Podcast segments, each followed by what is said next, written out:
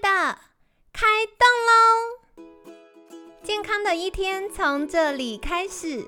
本节目由好时好时提供。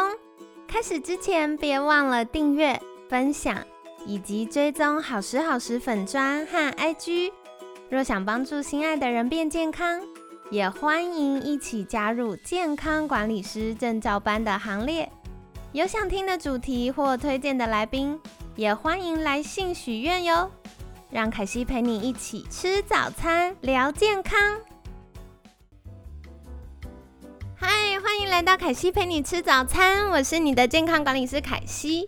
昨天呢，我们大约聊到了 O A T 轴，相信聪明的你都已经有基础的概念啦。那今天我们就会针对性腺的部分有更多的分享哦。那稍微复习一下，O A T 轴常说的就是我们的内分泌最主要三个部分，第一个是我们的甲状腺，再来是肾上腺，最后是性腺。那女生的话是卵巢，男生的话是睾丸。那今天想跟你分享。稍微进阶一点点，不过呢，我觉得如果听懂的话，应该会非常有帮助哦。那首先来聊的第一个就是大家常常可能有听过，如果关注健康、关注抗衰老的朋友们，可能要会有听过 DHEA。那 DHEA 呢，俗称叫做青春荷尔蒙，或者是那个抗衰老荷尔蒙。为什么呢？因为它就是我们众多荷尔蒙的原料，DHEA 的原料就是一个叫做孕烯醇酮的东西。所以简单来说，孕烯醇酮经过生化代谢作用会变 DHEA，然后还有另外一个东西就是跟雌激素平衡的跷跷板平衡的黄体酮。那在这个过程当中呢，会再转换成睾固酮，以及透过芳香转换。化酶变成雌激素。如果刚刚听起来很像一串咒语的话，没关系。简单来说呢，就是记得哎，有个原料叫做青春荷尔蒙是 DHEA，然后还会有一个好朋友叫黄体酮。那在转换过程呢，会产生睾固酮还有雌激素。好，那通常我们比如说像功能医学在做荷尔蒙检测的时候，或者是压力荷尔蒙检测的时候，我们都会关注 DHEA 的。呃，水平为什么呢？因为当 DHEA 减少的时候，代表原料不足，原料不足可能就会导致我们荷尔蒙的失衡。那有哪些会让 DHEA 分泌量减少呢？有几大类，凯西简单分成三大类好了。第一大类就是胰岛素阻抗，胰岛素阻抗呢，包含了像糖尿病啊。肌肉流失啊，压力大等等，都有可能有相关的原因。那说到压力大，我们除了心理的压力大，生理的压力大也算哦。所以什么是生理的压力大呢？就是抽烟。我真的常常服务到啊有抽烟的客户啊，然后在这种时刻下，身为健康管理师就要很像去菜市场买菜讲价这样啊。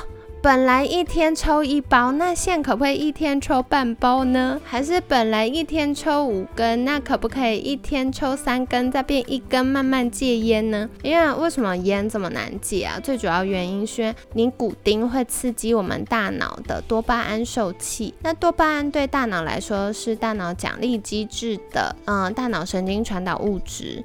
那如果今天贸然的戒烟好了，这样讲，那就会出现戒断反应，可能会头痛啊、烦躁啊、心情不美丽啊、想发脾气啊等等的。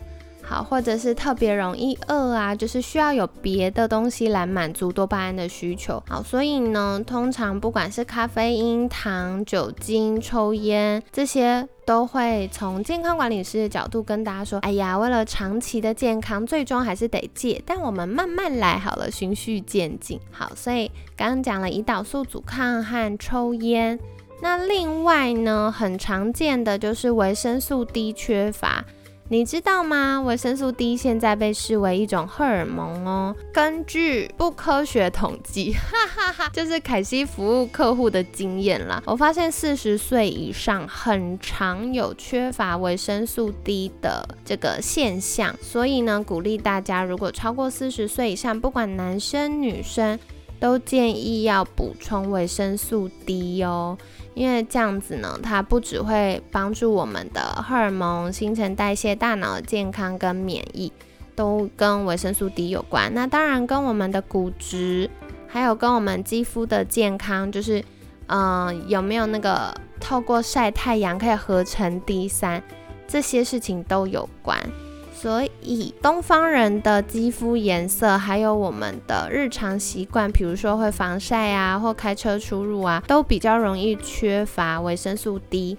那就建议大家多多留意喽。那如果不确定自己要不要补充的话，其实现在也有越来越多精准营养的分析，简单抽血就可以知道，哎，现在我到底有没有缺乏呢？那这样也会知道说，哎，如果要补充，怎么样补充是比较刚好的。再来，我觉得第三点真的是女生很长很长很长很长踩雷的，为什么呢？就是第三点是低热量饮食。我觉得女生真的从青春期到更年期都在减肥，减一辈子的肥。那当然有一些做法是比较健康、比较好的，可是我觉得有一些方法比较极端，可能短时间内让我们快速的瘦下来。可是瘦下来之后，瘦的健康吗？还是它影响到我们其他的呃身体代谢的部分呢？那低热量饮食很常见，就是吃的热量长期比基础代谢率低，然后让我们的身体以为现在冰河的时期就会启动。甲状腺调控开始，甲状腺功能低下，让我们新陈代谢放慢，因为身体不知道你什么时候才会有充足的营养热量进来啊，所以我们要尽可能节约使用。但是当这个过程当中呢，甲状腺，我们前面昨天提到 OAT 轴，甲状腺有变动的时候，我们肾上腺跟雌激素也会变动。然后在这个过程里面，我们的 DHEA 就是青春荷尔蒙呢被大量消耗，然后。它的分泌量就开始减少，就是高高高高到一个顶点，它高不上去了，它就会掉下来。好，所以想要青春永驻、血糖的控制，然后避免一些高氧化的行为，像是抽烟啊、喝酒啊，然后充足的维生素 D 跟。适度的热量还有充足的营养都是必要的哦。那说回来，我们这个月一直在聊的雌激素的议题呢，给大家一个小概念：我们身体本来就会分泌雌激素，那男生女生都有雌激素。就像男生女生都有睾固酮一样，只是分泌的量多寡比例会有一些不同。以女生来说，我们内生性的雌激素就是自己身体制造的啦，最主要还是来自于卵巢。可是随着我们年纪慢慢增加，到了更年期以后，我们卵巢没有功能，它没有再继续的制造那么多的雌激素，就会由肾上腺制造的雌激素来做一点呃平衡，帮助我们身体的运作。那除了卵巢跟肾上腺之外呢，我们的脂肪细胞也会产生雌激素哦。所以大家有没有印象？常常去看妇科的疾病，医生就说啊，你这个超重要减肥啦。为什么要减肥呢？其实就跟我们的脂肪细胞有关。那我们后面会再详细跟大家介绍到底有什么关系呢？好，所以内生性的雌激素主要有三个来源：卵巢、肾上腺跟脂肪。外源性的雌激素就是从外面跑进身体里的，有两大类，一大类就是荷尔蒙药物，不管是避孕药啊。或生殖医学需要的打针或口服的这些荷尔蒙药物啊，或缓解更年期症状的这些荷尔蒙药物啊，总之这些都是外源性的，在医师的协助之下，医师的诊断之下，适度的使用可以帮助我们身体运作更顺畅，而且可以保护我们的细胞，避免一些癌变的发生。但是第二种就是噔噔，千万千万不可以有的，就是环境荷尔蒙。其实，在我们节目当中，陆陆续续提过好多次环境荷尔蒙了啦。那环境荷尔蒙呢，就是它们的这些东西的分子结构，跟我们的卵巢所分泌的雌激素结构长得太像了，可是又不完全一样，所以身体不飒飒，就觉得，呃，这应该也是雌激素吧，那拿来用一下好了。但殊不知，肝脏不认得，所以很难代谢出去。那到底有哪些环境荷尔蒙或环境荷尔蒙对我们的身体会产生什么影响呢？我们就留到星期四再来详细说明喽。所以大家可以初步有个概念，然后期待一下周四的分享。那说回来，刚刚讲了，哎，雌激素的原料 DHEA，然后聊到了内生性的雌激素和外源性的雌激素。接下来想跟你分享的就是雌激素代谢，毕竟要有进也有出啊。如果有进没有出，那也会让过量的雌激素在身体里啪啪造，造成细胞被过度的刺激哦。好，所以有出就有两个地方很重要了。第一一个是负责分解、回收分解的肝脏，然后第二个就是把它。Say goodbye 的肠道，好，所以到底是怎么回事呢？就是当我们的雌激素作用完毕之后，透过血液循环输送回肝脏，肝脏透过生化代谢作用分解，然后把这些用完的雌激素呢，透过尿液和胆汁，然后跑到胆囊，再从肠道排出去，这样子。所以透过尿液和胆汁排出，那如果是胆汁的路径，就会走肠道，然后跟便便拜拜。所以。如果你每天吃很多蔬菜，有很多植化素，然后避开食物过敏源，甚至喝很多水，然后每天很顺畅的便便的话，那恭喜你，也可以把这些用完的，嗯，代谢废物用完的这些荷尔蒙丢出去。可是，可是又来了，从凯西的不科学调查呢，我的经验上，很多女生有肠道菌丛失衡，或者是很多女生有便秘的困扰。好，那当肠道菌丛失衡呢？我们身体很厉害哦，哈哈。它就会很强力、很强力的资源回收。那我们一般希望回收水分啊，回收营养啊，但很不幸的，如果没有顺利的便便大走的话，我们还会回收这些用完雌激素的垃圾，还有甚至一些呃坏菌的毒素。那这些毒素跟用完的雌激素又回到身体里面的时候呢，就会有两种状况，一种是用完的雌激素啪啪它又误被当做是雌激素的一种，然后。就拿来刺激我们的细胞，然后增加呃妇科疾病啊、癌症的风险。另外呢，就是代谢废物跟毒素如果没有排出去，身体又很担心，哇，这一大台机器万一派气了怎么办？就会硬把它塞进我们的脂肪细胞。那对身体来说，如果身体毒素很多，那我更不能释放脂肪细胞的脂肪啊，因为万一释放脂肪细胞的脂肪，连里面储存的毒素都跑出来了，那就会增加我们中枢。神经系统，比如说大脑啊等等的危机。好，所以大家如果发现，哎，奇怪，为什么我前面很努力、很认真瘦身，可是都瘦不下来？那恭喜你，可能就是需要排毒哦。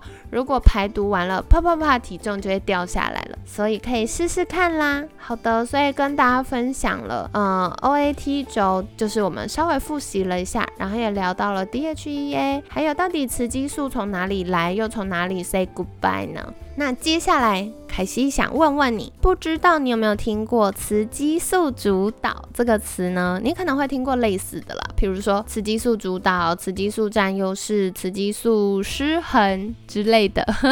好，那这是什么意思呢？就是雌激素跟黄体酮的跷跷板，哎，Y key，就是。敲不上去了，一边重一边轻，那通常就是雌激素比较多，黄体酮比较少，相较之下的比例是这样。好，那为什么我们的雌激素会出现主导？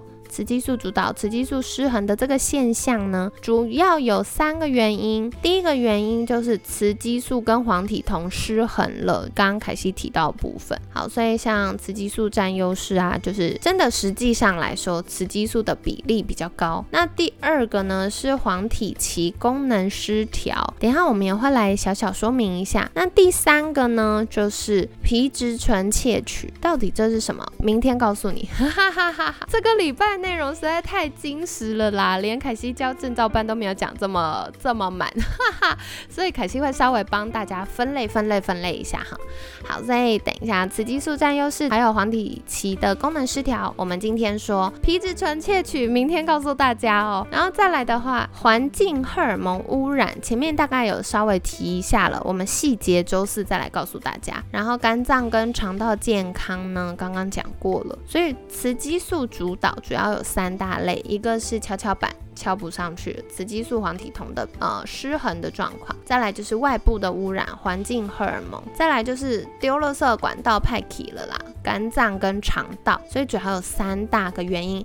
帮我记得这三件事情，这个礼拜我就会详细的告诉你到底发生什么事了。好，所以我们来看看雌激素为什么会占优势呢？好，然后或者是黄体期的功能失衡到底是怎么回事呢？嗯，不知道你会不会有以下这些症状？如果有的话，等下凯西快速念一遍。如果有的时候，帮我在你的笔记本上画一个正字记号，到时候来数数看有几分哦。那如果现在不方便拿笔记本也没有关系，在心里画好了。哈哈。哈哈，好，所以等一下会有十六题，会有十六题。那凯西会快速的念一下。那如果来不及听的话，就这集再听第二遍吧。哈哈哈哈。好，所以首先第一个是会发现乳房越来越肿胀，特别是到了生理期前，可能会乳房特别的肿胀，变比较大，而且有些可能会有一点点疼痛、胀痛的感觉。然后再来是发现，哎，手指戴不下以前戒指了。然后呢，第三个是发现自己开始变得比较没有耐心。那我觉得第四个也有点像，就是比较容易疲惫。很容易累，提不起劲，然后再来第五个是被旁边的人说太霸道，哈哈哈哈！到底有没有这种经历呢？可能比较会出现在亲子关系吧。好，再来第六个，哎。好像越来越容易经痛，然后每次生理期来的时候，头痛、经痛、闷胀感、疲倦感越来越明显。那有些呢是另外一个极端，就是哎比较提早停经了，还没到更年期，然后嗯可能开始没有每个月的规律经期，可能变嗯两个月来一次，或者三个月、半年、一年才来一次，可是还没有到更年期的年纪，哇，这个是。重要要仔细留意的指标哦。再来第八个是我怀念以前有规律的经期，就跟刚刚凯西提到一样，就是那个生理期的状况越来越不稳定。然后再来是见到月经的大血块，是不是每次来的时候都会有血块呢？好，如果有血块的话，代表诶之前排生理期经血没有很顺畅，没有很干净，这也是要留意的哦。再来就是有经前症候群，经前症候群一般大家想到的就是呃腹部不适啊、头痛啊、疲倦，但其实如果你的任何生理呃身体不适或情绪上的反应跟生理周期有关。那都需要记录，比如说每次嗯生理期来之前就会膝盖痛，或生理期来之前就会长痘痘，生理期来之前就会失眠，或排卵期完之后会失眠，好，这些都是要留意的。然后再来下一个是，如果戴胸罩的时候，胸部会容易疼痛。然后另外有一些也跟胸部有关的，像是乳腺增生啊，然后下一个是乳房有肿块啊，这些都是要留意的。哎，亲爱的，不知道你们有没有固定在。做健康检查呢？拜托拜托，大家要养成固定做健康检查的习惯哦。因为很长，乳癌的初期都是在健康检查中发现的。所以健康检查除了抽血验尿之外，我也鼓励大家可以做超音波。好，那超音波，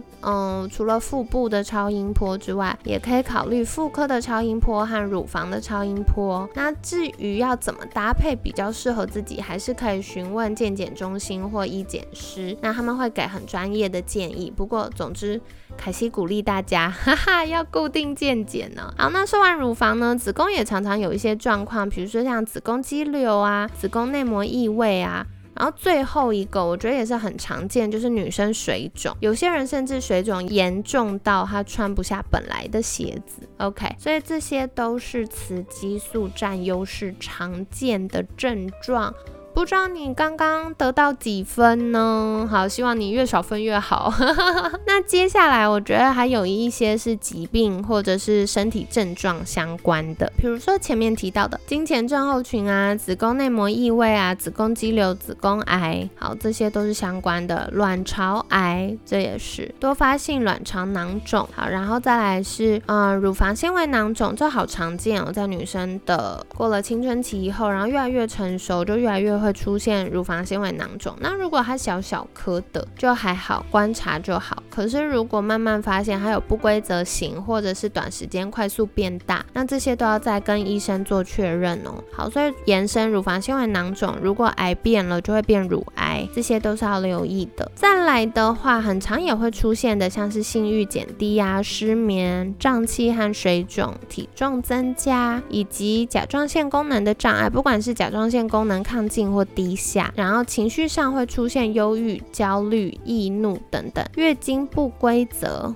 或者是量过多，然后开始明显容易偏头痛哦，这个也好常见哦，我真的太常遇到我客户头痛偏头痛是因为荷尔蒙失衡的原因，不知道你有没有这个状况呢？然后最后一个是橘皮组织，好，所以如果有的话，也要留意一下自己的雌激素代谢哦。说回来，为什么会有这些雌激素失衡的状况呢？嗯，我觉得最常见、最传统。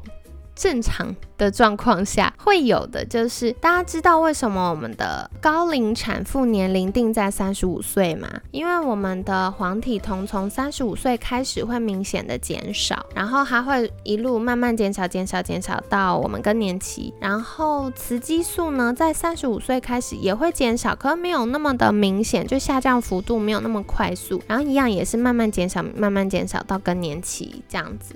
好，所以随着这个过程当中，嗯，我们雌激素从三十五岁到五十岁，就大约更年期的这个过程里面，我们雌激素跟黄体酮的分泌量差距会越来越大。那在这个过程里，很多的妇科问题也会在这段时间出现。好，所以说回来，为什么高龄产妇年龄会定在三十五岁的原因，除了黄体酮是雌激素的跷跷板，黄体酮它也会帮助我们子宫内膜增厚稳。定，然后帮助受受精卵着床。所以，我们什么时候会黄体酮增加呢？有两个时期。第一个时期就是每个月排卵期之后，我们的滤泡萎缩，然后滤泡变成黄体，黄体产生黄体酮。好，然后另外一个呢，就是怀孕的时候。所以一开始怀孕为什么要去验黄体酮有没有稳定增加？就是要知道，哎，宝宝有没有顺利着床。那特别是做生殖医学或试管宝宝的，呃，妈妈们一定会有那个经验，就是。医生会观察说，哎，黄体酮的量够不够？不够，可能就要开始口服或用针剂的方式去帮助我们的黄体酮赶快增加，然后子宫内膜稳定下来，让受精卵着床开始发育，变成胚胎变胎儿这样子。好，所以黄体酮是帮助我们生育非常非常重重要的激素。那还记得我们前面有提到，就是嗯，我们青春荷尔蒙 DHEA 的原料叫孕烯醇酮，它会分家分。成谁？分成 DHEA 跟黄体酮，DHEA 再变成睾固酮跟雌激素。所以如果我们大量的嗯使用了我们的雌激素，就是比如说嗯身体一直。被刺激，然后它就一直产生更多的雌激素，或者是压力大的时候变成了皮质醇，那都会影响到黄体酮。那黄体酮的量不足，一直被借走的时候呢，它就会开始出现失衡。所以这个呢，就是常见雌激素占优势的原因，不是雌激素变多。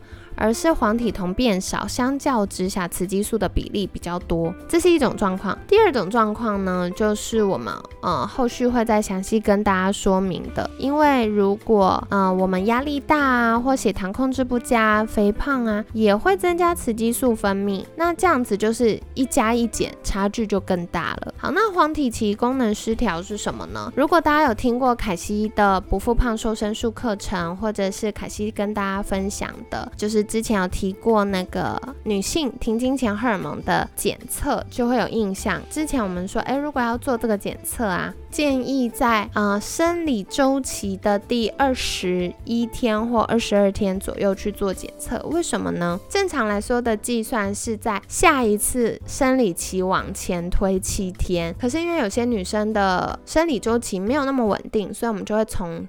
前面往后推，推大概二十一天、二十二天左右。好，那为什么会这样做？因为在我们一个月里面。正常的生理周期，大部分都是雌激素偏多。可是只有在排卵期后，黄体分泌了黄体酮，滤泡萎缩，然后黄体分泌了黄体酮。这个时候呢，我们黄体酮的比例会比较高，然后这样子验下去的时候会比较精准。好，那黄体期功功能失调就是指从排卵完到下一次生理期，这之间大概两周的时间左右，会是我们一般称呼叫做黄体期的阶段。那黄体期呢，如果你身体的高温不足，然后或者是黄体酮它分泌的量不足，那就会影响受孕，然后甚至呃影响我们雌激素失衡的这个状况。好，所以我不知道大家有没有那印象，如果有一些听众朋友们有在备孕的话，你就会知道你拿的那个体温计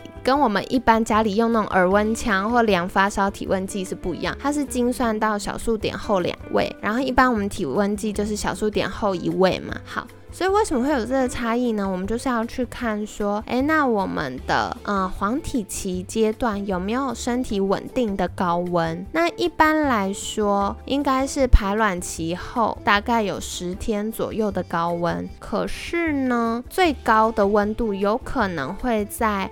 黄体期的中期就是大概第二十一、二十二天左右。好，所以一般在排卵后一验到高温，就代表我们确定排卵了嘛，就要赶快记录下来。那记个几个月，我们就会知道哦，那个周期是什么。好，然后再来第二个就是我们这样以后知道一验到高温就代表排卵了，就可以赶快行房，然后确保我们有宝宝。好，所以呢，这些都是一些雌激素跟我们身体运作有。有关，然后很有趣的小知识就跟你分享啦。所以今天跟大家分享比较多，还是一些概念性的议题。到了明天，我们会来聊聊压力跟血糖，还有减肥这件事情，到底对我们雌激素有什么影响呢？然后礼拜四的话，我们会来聊具体应该怎么做好。所以就让凯西卖个关子喽。那今天小复习一下，我们聊到了孕烯醇酮跟 DHEA，然后还有嗯黄体酮。那如果 DHEA 再继续往下代谢下去，就会产生了睾固酮跟雌激素。如果青春荷尔蒙 DHEA 不足的话，有可能是因为有胰岛素阻抗、抽烟、维生素 D 不足或长期低热量饮食造成的。那内源性的雌激素有。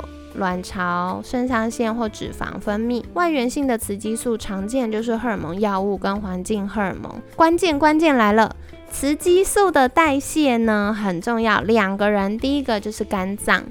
那第二个是肠道，肝脏跟肠道健康就可以有效的把用完的雌激素或其他荷尔蒙的这些废物排除出去，维持身体正常的平衡哦。那在三十五岁到五十岁之间的女性也要特别留意妇科疾病的风险。哎，对，额外补充一下，很长啊，我们的妇科疾病跟遗传有关。好，所以可以了解一下，其实不只是疾病，包含更年期什么时候会来，也跟遗传有关。所以可以了解一下妈妈、外婆或者是姐妹们，就是大家的妇科状况如何呢？然后更年期什么时候来呢？等等。除了可以表达关心，然后多一个健康聊天的话题之外，也可以作为避免风险或推估自己身体状况的参考哦。好的，所以跟你分享到这里啦。不知道你印象最深刻的是什么呢？超级期待明天要来跟你分享其他会影响我们雌激素的议题。那也别忘了，这个月我们邀请到许多的专家，会一起来聊一聊关于荷尔蒙平衡的话题。我觉得有。有些比较困难，像多囊性卵巢 PCOS 或者是更年期，也会来聊男生的健康哦。我们已经聊太多个月女生健康，我很怕我的男生听众跑光光，哈哈哈哈。因为我们节目真的女生比较多啦，所以男生们，如果你们有想听什么话题的话，也欢迎在私信好时好时的粉砖，或透过我们凯西陪你吃早餐听众专用信箱跟凯西许愿，我不会忽略你们的。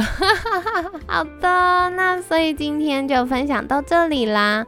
别忘了，我们七月八号、九号、十五号在台北有健康管理师 C 级证照班的实体班，时间是早上九点到下午五点半。如果时间允许的话，欢迎你来哟。这样我们就会聊到更多关于健康的议题，包含了嗯荷尔蒙啊、神经系统啊、免疫呀、消化系统等等的。好，所以很期待在课堂上见到你。今天感谢你的收听，我是你的健康管理师凯西，每天十分钟，健康好轻松。凯西陪你吃早餐，我们下次见，拜拜。